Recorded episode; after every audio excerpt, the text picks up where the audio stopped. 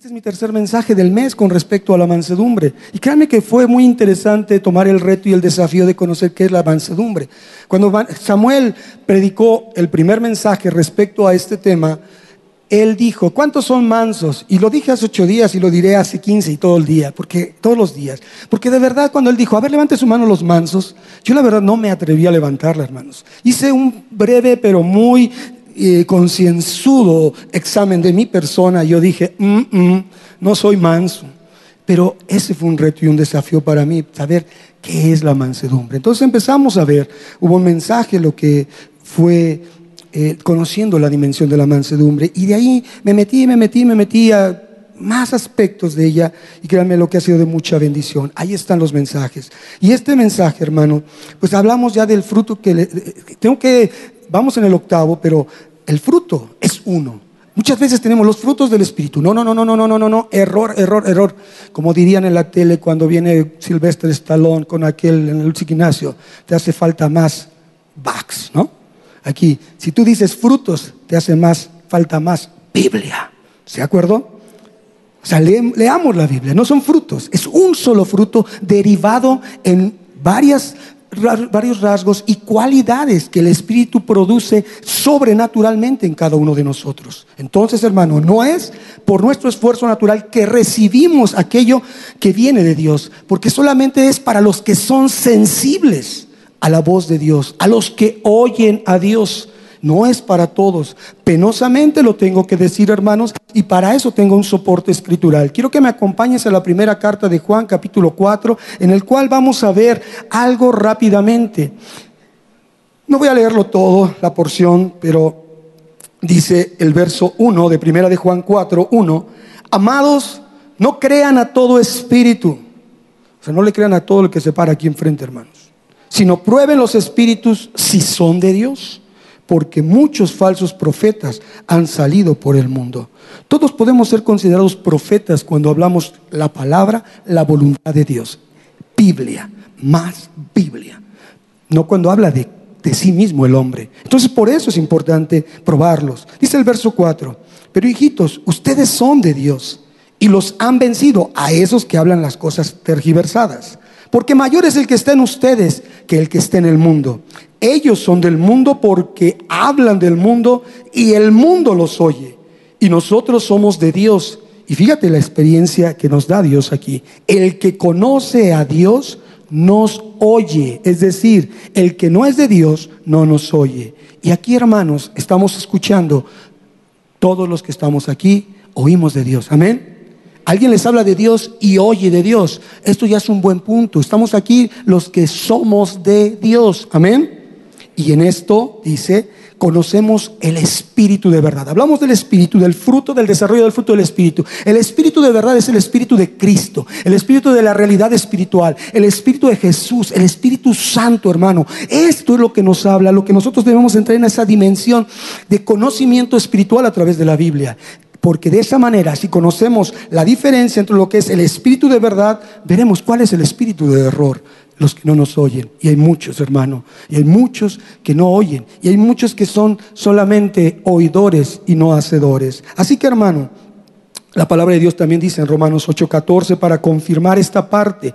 Romanos 8:14. Y esto es un texto muy bello que nos da identidad a ti y a mí, a cada uno de nosotros, nos afirma en el haber escuchado de Dios, en el haber entendido, atendido ese llamado. Y dice la palabra, todos los que son guiados por el Espíritu de Dios. Leo Romanos 8:14 todos los que son guiados por el Espíritu de Dios son hijos de Dios. Hay un espíritu de verdad, un espíritu de realidad que te dirige para poder ser llamado hijo de Dios. Pues no han recibido el espíritu de esclavitud para estar otra vez en temor, sino que han recibido el espíritu de adopción por el cual clamamos, papito, padre, aba, padre. No cualquiera puede tener esa expresión. Tú no puedes decirle a cualquiera padre, solamente al Padre del cielo. Amén. Entonces dice, el Espíritu mismo da testimonio a nuestro Espíritu de que somos qué? Con convicción. Amén. Y si hijos, también herederos. Y herederos de Dios y coherederos con Cristo. Ahí está muy bonito, muy dulce, muy, muy de... Me, ya con esto me quedo. Pero no, hermanos. ahí hay algo. La palabra condicional. La palabra hermosamente nos pone a tener que hacer nuestra parte para que Dios haga la suya. Entonces dice aquí, todo esto es hermoso, todo esto es para ti, que dice, si es que padecemos juntamente con Él. Ay, esa historia ya no me gusta, esa canción ya no me suena bien. Bueno, si padecemos con Él juntamente, también juntamente con Él seremos glorificados. Entonces la palabra de Dios, hermano, tiene esa bendita oportunidad de ponernos el desafío un desafío, un reto amable a nuestras vidas de hacer nuestra parte para que Dios haga la suya. Colaborar, cooperar con la gracia de Dios, hermano. Porque no es por obra, es por gracia. Pero nosotros colaboramos con la gracia de Dios a través de nuestra obediencia.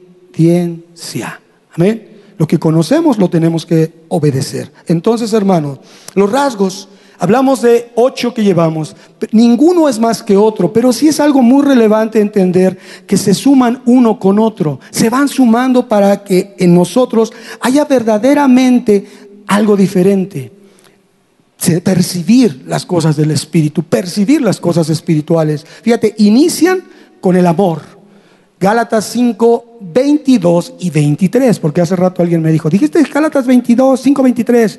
Bueno, es que nada más me dirigí al verso de la mansedumbre, pero es Gálatas 5, 22 y 23. Nos hablan de un rasgo primero, el amor, el amor perfecto, el amor divino, el amor espiritual, el amor sublime, el amor sacrificial, que es el que tenemos en nuestro encuentro con Jesucristo una vez que venimos a Él. Eso es lo que nos da alguna diferencia en nuestras vidas, hermanos, creando en nosotros o iniciando la creación de un carácter espiritual dentro de nuestras vidas, para manifestarlo al mundo físico como nuestras acciones y así vamos avanzando hasta llegar a la mansedumbre y como estamos en el filito, toco la templanza para entonces reconocer que esto, estos dos últimos aspectos, hermano, se deben evidenciar en nosotros primero después en Dios y en nuestro prójimo, porque esos aspectos son algo interno, algo del corazón. Y dentro de esta investigación, perdón, dentro de esta exploración o escudriñar del Señor, me encontré con que la mansedumbre es una evidencia de una verdadera conversión en nuestras vidas. Y sí, hermano, hacia ahí dirijo esta parte del mensaje para cerrar el rasgo de la mansedumbre. Es la evidencia de la verdadera conversión. ¿Y sabes por qué? Porque es algo que viene del o surge del corazón. Y esa conversión es un proceso en el cual iniciamos cada uno de los que reconocemos a Jesús como nuestro Señor. Eso es la verdad del Evangelio. Reconocer a Jesús como nuestro Señor. No es otra cosa. Cuando hay convicción, pero no es, si lo declaras solamente con una expresión, eso no trae. Pero cuando entras en el proceso de conversión es porque reconoces a Jesús como Señor. Y la conversión es salirte del mundo. Para llegar al proceso de la santificación, que es sacar al mundo de tu corazón. Amén. Bueno, rogamos a Dios que me dé entender. Entonces, hermanos, en el clásico versículo acerca del mes que hemos visto, que es Mateo 11, 28 al 30, hablamos de temas del corazón. ¿Y quién es el autor de este diálogo o de esta enseñanza? Jesucristo mismo. Dice, vengan a mí, tengan el encuentro conmigo. Vengan a mí todos ustedes que están cansados, agotados de tanto pesar, de querer hacer y no poder en cuanto a su naturaleza de pecado. Y yo los voy a hacer descansar. Estoy leyendo Mateo 28, digo Mateo 11 del 28 al 30. Y como les digo, explorando un poco más en profundidad qué quiere decir Dios en estos textos, veo que dice, lleven mi yugo sobre ustedes y aprendan de mí que soy manso y humilde de corazón y hallarán descanso para su alma porque mi yugo es fácil y mi carga es ligera. Reitero, es el verso que hemos estado estudiando continuamente en este mes. Y de él es donde quise meterme un poco más en ese zoom de profundidad y veo lo que ya predicó nuestro pastor el domingo pasado, el aprendizaje. El aprendizaje viene de alguien que nos enseña una conducta o nos modela una, una, una conducta, una actitud. Y más en este caso Jesús nos está diciendo, yo soy el modelo, aprendan de mí. Y esto es un principio natural acerca del aprendizaje, porque cuando somos pequeños aprendemos viendo e imitando. ¿Sí me explico? Ese es el inicio del aprendizaje. Alguien nos modela, alguien nos enseña y lo imitamos. Y, entre, y puede ser esto también, aprender algo bueno o aprender algo malo. ¿De acuerdo? Pero como Jesús nos está diciendo, aprendan de mí, creo que es bueno, ¿verdad? ¿Quién dice amén? Es bueno. Entonces, cuando constantemente hacemos esa imitación, se vuelve algo como un hábito permanente dentro de nosotros. Por eso la indicación de Jesús no es solo una invitación, es una exhortación con carácter de un mandamiento.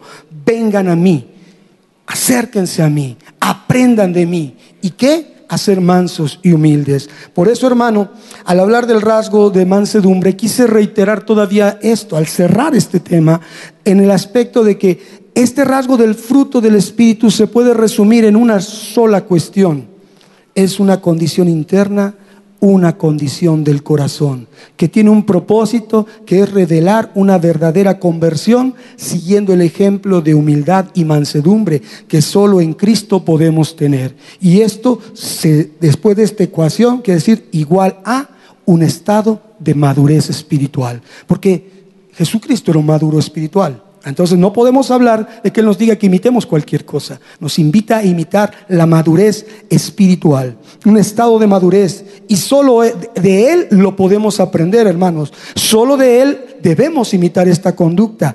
En nadie más lo podemos ver. No existe nadie que nos pueda enseñar algo como esto. Entonces de Él aprendemos lo mejor para agradarlo a Él y para vivir en el reposo de Él, descansando en Jesús. ¿Están conmigo, hermanos? Amén. Vamos adelante. Solo Jesús entonces es nuestro reposo.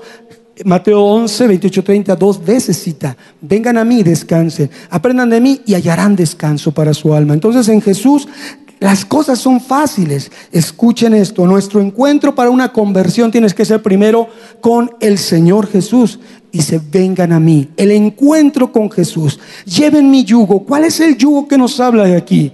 Mi yugo su yugo de Jesús es su carácter. Ese es el yugo que debemos de tener para que Él dirija nuestros pasos, para que Él conduzca la ruta de nuestra vida, para que nos alinee a su voluntad. Es el yugo que debemos de tomar su carácter en nosotros, sobre nosotros, y aprendan de mí. ¿Qué debemos aprender? La mansedumbre, la humildad y entrar en el reposo de que su carga es ligera y liviano su yugo. ¿Por qué? Porque si nosotros hacemos lo primero, lo segundo es obediencia. Obedecer a Jesús, haciéndolo primero, imitarlo a Él, aprender de Él y llevar a cabo su enseñanza al pie de la letra, nos da la facilidad de seguirle a Él, tomar su yugo, su carga ligera y liviana en obediencia. Amén. Por eso dice, fácil mi yugo, ligera mi carga. Obediencia. Pero para el que se complica siendo un desobediente, esto viene a ser un pesar más que una bendición. Así que hermanos, es fácil obedecerlo, sí, al seguir su ejemplo de humildad solamente. Obedecer a Jesús es fácil.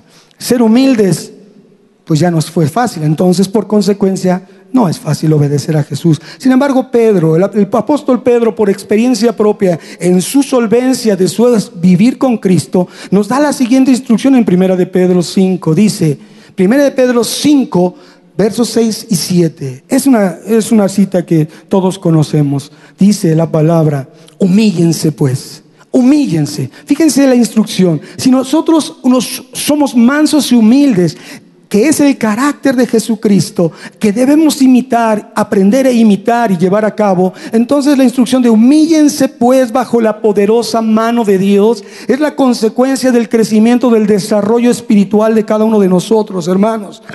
Por aquel nos exalte a su debido tiempo. Es decir, para que nos muestre el propósito de nuestra conversión. Es progresiva la conversión, pero si nosotros tenemos esa semejanza de su carácter manso y humilde, encontraremos el propósito a su debido tiempo de nuestra conversión. Nos va a exaltar, no antes, hermanos. Dice, echen toda su ansiedad sobre de Él, porque Él tiene cuidado de ustedes. Descanso en el Señor. Todo lo que te agobia, todo lo que pesa, angustia, preocupación, todo lo que pesa sobre tu mente, te confunde, te distrae, te desenfoca de seguirle a Él échalo sobre Él. Habla de descanso y reposo. Uniendo estas dos porciones de la escritura veo dos beneficios grandes en cuanto a la mansedumbre, siguiendo al Señor y, humillarse delante de Él. Uno es que hallaremos descanso en Él y dos, que Él nos cuida. Amén. Él nos cuida. Él llega a eso sí y solo sí lo obedecemos. Amén. Y entonces aquí llegamos a un punto donde ya no hay retorno. Octavo rasgo del fruto del Espíritu. octavo rasgo. Y mira, les decía hace rato, les compartí, no porque use palabras raras, pero hay una, una disciplina dentro de la teología, de la lectura de la Biblia, que es la gematría. La gematría bíblica habla del sentido de los números, del orden de los números, del significado de los números. Pero no se claven en eso, hermanos. Pero sin embargo, ahí se señala el número 9 como un número de fruto. Casualmente, Gálatas 5, 22 y 23 habla de cinco rasgos del fruto del Espíritu. Fruto 9. Y el 8 tiene que ver con un reinicio, con un nuevo comienzo. Entonces, viendo el número 8 casualmente de los, de los rasgos, ya hay un punto sin retorno. Llegamos a un estado donde la responsabilidad es mayor en cada uno de nosotros acerca de ver si realmente tenemos una genuina conversión a Jesucristo. Y esto, hermanos, no es fácil. Por eso ya conocemos lo que debemos hacer de manera clara. ¿Y qué es? Literalmente, hermanos, venir a Cristo. Punto número uno, tomar el yugo de Cristo, su carácter sobre nuestras vidas. Aprender de Cristo que mansedumbre y humildad para poder descansar en Cristo, que es vivir sin afán y buscando y esperando solamente en Cristo. Así de fácil puedo decir que es el Evangelio, pero difícil de llevarlo a cabo. Amén. Ok, entonces, porque estamos hablando de un estado de madurez. Y esto es una decisión, acompañado de una acción, que es debemos hacerlo. Debemos hacerlo, hermanos. No es una opción. El Señor dice, vengan a mí. No dice, gusta por favor, si es tan amable, si puede, si le queda tiempo, si su agenda está libre. Si no hay nada que le tropiece en su camino, venga a mí. No, dice, vengan a mí. Y entonces, hermano, me puedo preguntar yo, y me pregunto, lo decía yo hace rato, podemos estudiar la Biblia, estar un rato meditando, teniendo, y de repente, ¿qué crees? No le entendí. Ah, después de dos horas, no le entendí. Entonces, ¿qué pasó? ¿Perdí el tiempo? No, simplemente es otra estrategia. Pregúntale a Dios, ¿qué me quieres decir, Señor? ¿Puedo hacerlo? Y yo me puse así, de verdad esto, yo lo vi así como, oh, abismal. Puedo hacerlo, podemos hacerlo. ¿Será posible que llevemos a cabo este aprendizaje, lo vivamos y lo hagamos una realidad? ¿Tenemos las condiciones para hacerlo? ¿Y qué creen que fue la respuesta? Creo que igual a la tuya. Pues no. No se puede por nuestra fuerza, por nuestra naturaleza, sino que es un rasgo junto con todos los demás que, que, se debe de manifestar para evidenciar y confirmar quiénes somos nosotros por lo que tenemos dentro de nosotros. Y esto es que nosotros somos templo del Espíritu Santo. Y esa ya fue, las, fue una de las cosas que me, ah, dije, descanso. Soy templo del Espíritu Santo, oigo de Dios. Creo que el Espíritu mismo de Dios me confirma que soy hijo de Dios. Amén. Y como tengo el Espíritu Santo, como soy templo de Él, estoy posibilitado, estoy supuesto a poder desarrollar el fruto del Espíritu Santo. ¿Tu hermano también? ¿Con convicción? ¿Con más convicción? ¿Eres hijo de Dios? Entonces hay posibilidad de desarrollar esto. Y siendo más minucioso, le dije, Señor, bueno, ok, ya sé que hay que aprender de ti, que eres manso y humilde. Y ¿Y? ¿Y qué más? Se vale, se vale preguntarle a Dios. Y entonces dentro de esa reflexión hay algo que me llevó a un poco más adentro para llegar a la instrucción que viene de parte del qué aprender y qué imitar de Cristo. Y para eso resalta Pablo, que por cierto, esta enseñanza la he titulado ¿Solo Pablo? ¿Nada más Pablo? ¿Y por qué? Ahorita lo van a escuchar. Pablo pudo hablar esto escribiéndolo él por parte del, de parte del Espíritu Santo porque lo experimentó y porque tenía la solvencia para poderlo decir. Y esto está en Filipenses 2 del 5 al 8. Filipenses 2 del 5 al 8. Cuando digo que hay que imitar, dame más, dame más claridad, dame más minuciosidad, dame eh, así desmenúzame porque soy medio lento y no para la ira, lento para aprender. Y entonces veo esta cita donde Pablo nos exhorta, ¿qué debe haber en nosotros? Y dice, un sentir, no sentimientos, una expresión, una manera de ser. Y dice Gálatas, Filipenses 2, 5, 8, que haya en ustedes el mismo sentir que hubo en Cristo. ¿Qué es ese sentir? Es su carácter. ¿Por qué? Porque dice, quien siendo en forma de Dios, no estimó el ser igual a Dios como cosa que aferrarse, mansedumbre, sino que se despojó a sí mismo y tomó forma de siervo, humildad. ¿Te das cuenta, hermano? Aquí se está enlazando con mayor claridad qué es lo que debemos de imitar. Primero, tener un mismo sentir, buscar el carácter de Cristo que se refleja en que no se cree más que nadie, sino que tiene en mayor estima a los demás, que no mira debajo del ojo, hermano, ni se siente más porque tiene o porque es, sino como Jesús que dijo, no estimó ser igual a Dios, sino que se despojó y tomó forma de siervo, tomó la principal acción de la mansedumbre y la humildad, servir ministrar a otros y se hizo semejante a los hombres. Y estando en esa condición de hombre, fíjate todavía, se humilló a sí mismo como hombre. O sea, decir, no solo se humilló como Dios, sino se humilló como hombre. Se hizo obediente hasta la muerte y muerte de cruz por ti y por mí, para poder clavar en la cruz tus pecados y los míos, para poder traer salvación, para poder darnos las buenas nuevas de que hay oportunidad en Él. Clavó el acta de decretos que estaba acusándote a ti y a mí. Fue el abogado intercesor, fue el abogado que tomó nuestro lugar, el que hizo todo posible para que tú y yo estuviéramos hoy aquí. Amén. Eso es todo, hermano. Con más convicción. Amén. ¿No te sientes gozoso de ser hijo de Dios? de que Él se haya subido esa cruz en tu lugar, de que Él haya tomado tus culpas y las haya hecho parte de Él. Y no fue lo que sufrió en la cruz lo que a Él le dolía, fue el desprenderse del amor del Padre, que el Padre se alejara porque en Él hubo pecado. Eso fue lo que quería la copa que pasara de Él, alejarse del Padre.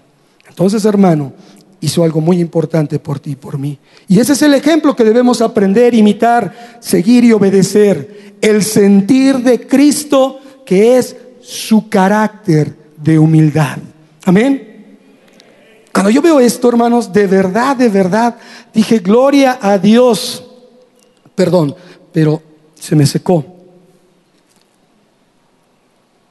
Dije, gloria a Dios, porque en esto que Dios es bueno, y va abriendo el panorama de su voluntad, veo entonces lo que debemos de aprender de él, su carácter. Él enmudeció, no abrió sus labios y por medio de lo que nos expresa esta palabra, vemos que no le importó nada de él, se despojó de todo para darnos todo. Entonces cuando nos invita a aprender de él su carácter, imitarlo, la mansedumbre y la humildad, hacerlo de manera constante nos llevará a hacer lo mismo en algún momento. Esa es la enseñanza, hermanos. Y por eso le dije a Dios, ok, ya me diste más claridad, ahora dame un ejemplo, porque todavía sigo sin entenderlo. Quiero más detalle.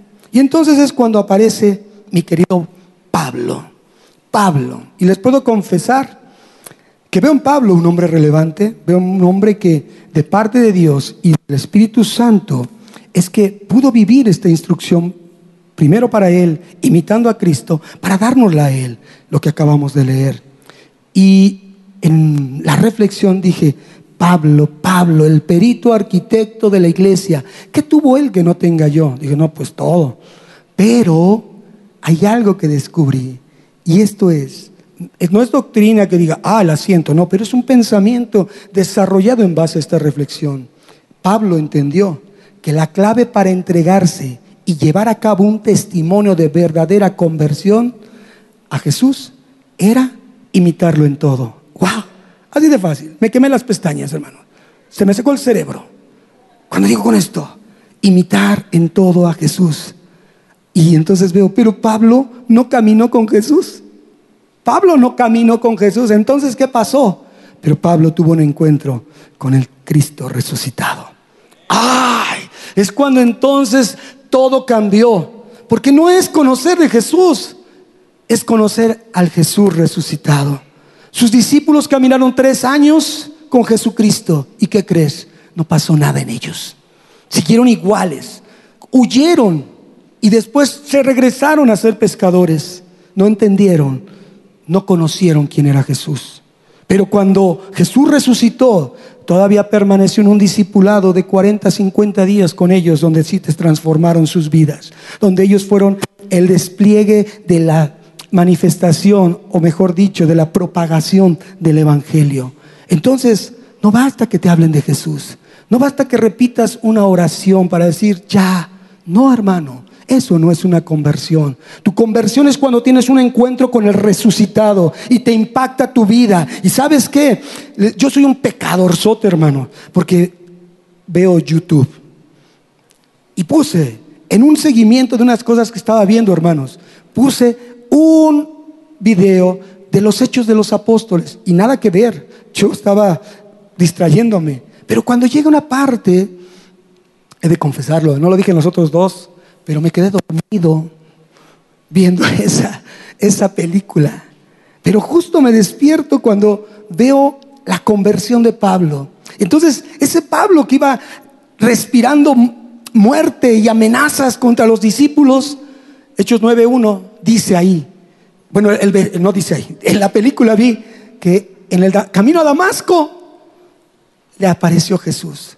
Jesús Pablo, Pablo, y lo tira, no del caballo, simplemente se cayó porque la luz lo deslumbró. ¿Quién eres? ¿Quién eres, Señor? Dijo Jesús al que tú persigues. No, fue impactante esa actuación. No, tú no, estás muerto, no es cierto. Rompió sus paradigmas, rompió todo lo que él sentía de, de lo que pasaba en su corazón, de su celo de Dios. No puede ser. Su conversión fue dolorosa fue el encuentro con el resucitado que impactó su vida. ¿Y sabes qué sucedió? Le cambió la visión, porque le, lo cegó de la visión humana para después dar una visión espiritual, cambiar su naturaleza, cambiar su forma de pensar, su sentir, su carácter. Entonces, hermano, esto para mí fue muy importante, entender que el encuentro con el resucitado es donde se inicia el proceso para que como Pablo podamos cedernos totalmente en humildad en nuestras vidas, para que Él cumpla el propósito como lo cumplió Pablo, de ser instrumento útil en sus manos y también cada uno de nosotros. Así que hermano, también entendí esto después de reflexionar. ¿Qué es lo que aprendió Pablo? Lo necesario a través de imitar a Cristo y lo que aprendió fue para tener solvencia espiritual. ¿Y qué es la solvencia espiritual, hermano? No busques teología, no busques autores. La solvencia espiritual dice, imítenme a mí en que soy manso y humilde de corazón. Cuando tú tienes verdaderas solvencia espirituales que antes ya pasaste porque estás calificado en mansedumbre y humildad. Y así ese Pablo, después de ser quien era, pudo decir, 1 de Corintios 11:1, imítenme a mí en lo que yo imito a Cristo. Y más adelante su discípulo Timoteo le dijo en el en 2 Timoteo 4, 6 al 8, he terminado la carrera. Fíjese nada más, porque él aprendió de Cristo, imitó a Cristo, obedeció a Cristo y fue él un hombre manso y humilde. Al principio Pablo no era así. Pablo respiraba amenazas, pero fue transformado, aprendiendo de Jesús mismo para poderlo imitar. Y sabes, no lo imitó porque Jesús no dijo, aprendan de mí a hacer milagros. Él dijo, aprendan de mí a ser mansos y humildes. Lo imitó en ser manso y humilde para ver entonces la realidad de lo que es una verdadera conversión, lo que es vivir en mansedumbre, reflejando el carácter de Cristo. Amén. Entonces, tremenda, tremendas cosas sobre la mansedumbre. Y un ejemplo claro y nítido acerca del proceso que Dios hace con hombres como este. Tres veces se habla de la conversión de Pablo en la Biblia, Hechos 9, Hechos 22 y Hechos 26. O sea, es relevante. Para sentar una doctrina bíblica tiene por lo menos que estar citada tres veces de acuerdo a la teología sistemática. Pero sabe hermano, la escritura del Nuevo Testamento está llena muchos más de aspectos de la vida de Pablo que nos muestran que él tuvo que pasar por un proceso en todo momento y fue para aprender e imitar mansedumbre y humildad de Cristo, pero de corazón. Pablo, solo puedo decir, era un hombre de recursos, era un hombre de reconocimiento, de poder, de autoridad, de relaciones, de tal suerte que los principales eran, fueron quienes lo mandaron a Damasco para cumplir su cometido de, de aprender a los del camino. Pero cuando tuvo el encuentro con el resucitado, tuvo que reconocer quién era él, su naturaleza baja. Y no importó lo que tuviera él como elementos en su vida, no importó nada de ello. Él se sometió a un proceso en mansedumbre y humildad de 14 años aunque en ellos trató de predicar, pero 14 años de aprendizaje, eso lo dice el libro de Gálatas, 14 años esperando, porque lo que él traía, sus títulos, sus reconocimientos, sus sus títulos nobiliarios y que, fariseo de fariseos, judío de abolengo, enseñado por Gamaliel, nada de eso sirvió, hermanos, para que pudiera él ser útil a la obra del Evangelio. Pero en todo eso aprendió que todo eso era basura para él y aprendió a despojarse de todo con el sentir de Cristo, que es la humildad y que es su carácter. Así que hermanos, Pablo a través de sus manos hizo milagros, aún tocaba paños y estos llegaban y sanaban gente, pero él nunca pudo sanarse, nunca pudo sanarse de una enfermedad que tenía. Y fue moldeado poco a poco por Jesús en su carácter para ser manso y humilde, para reconocer su dependencia de la gracia de Dios y es como pudo recibir la revelación de Cristo que le dio. Y ahí está, segunda de Corintios 12, lo llevó al cielo. Y cuando decía, Señor, yo quiero ser como Pablo, me encuentro con la cita de segunda de Corintios 11.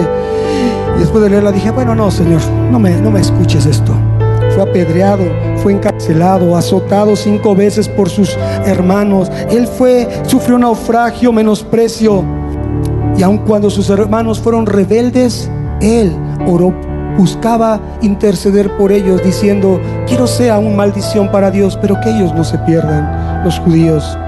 Él practicó con hechos lo que aprendió de Jesucristo e imitó mansedumbre y humildad, a perdonar sin reserva, no tomando la ofensa como algo personal.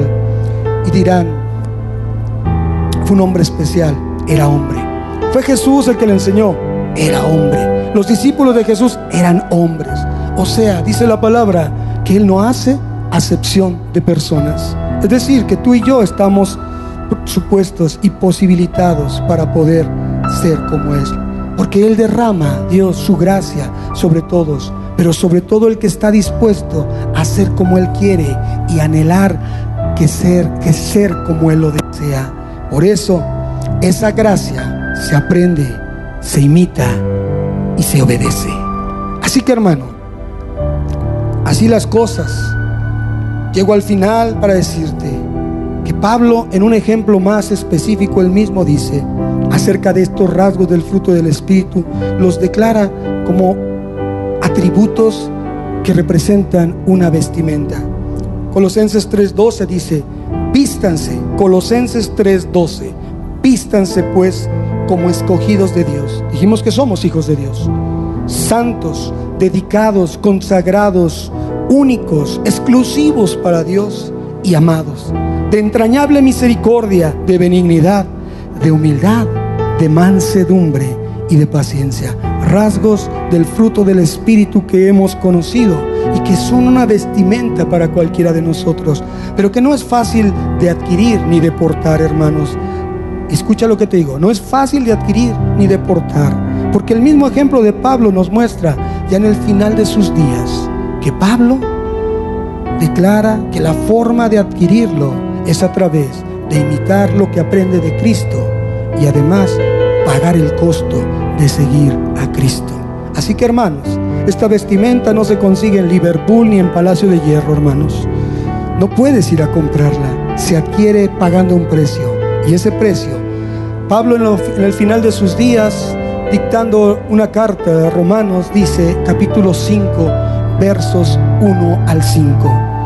Imagínate un Pablo ya anciano, un Pablo debilitado por todas las circunstancias de su vida, llegando a una reflexión final para que ésta fuera promovida. Tal vez él decía, mi voz ya no va a ser escuchada, pero lo que aquí está escrito lo van a escuchar generaciones por generaciones. Romanos 5. En consecuencia, ya que hemos sido justificados mediante la fe, tenemos paz con Dios por medio de nuestro Señor Jesucristo.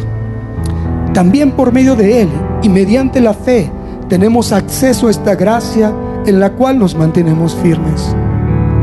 Así que nos regocijamos en la esperanza de alcanzar la gloria de Dios. Y no solo en esto, sino también en nuestros sufrimientos. Mira lo que dijo Pablo.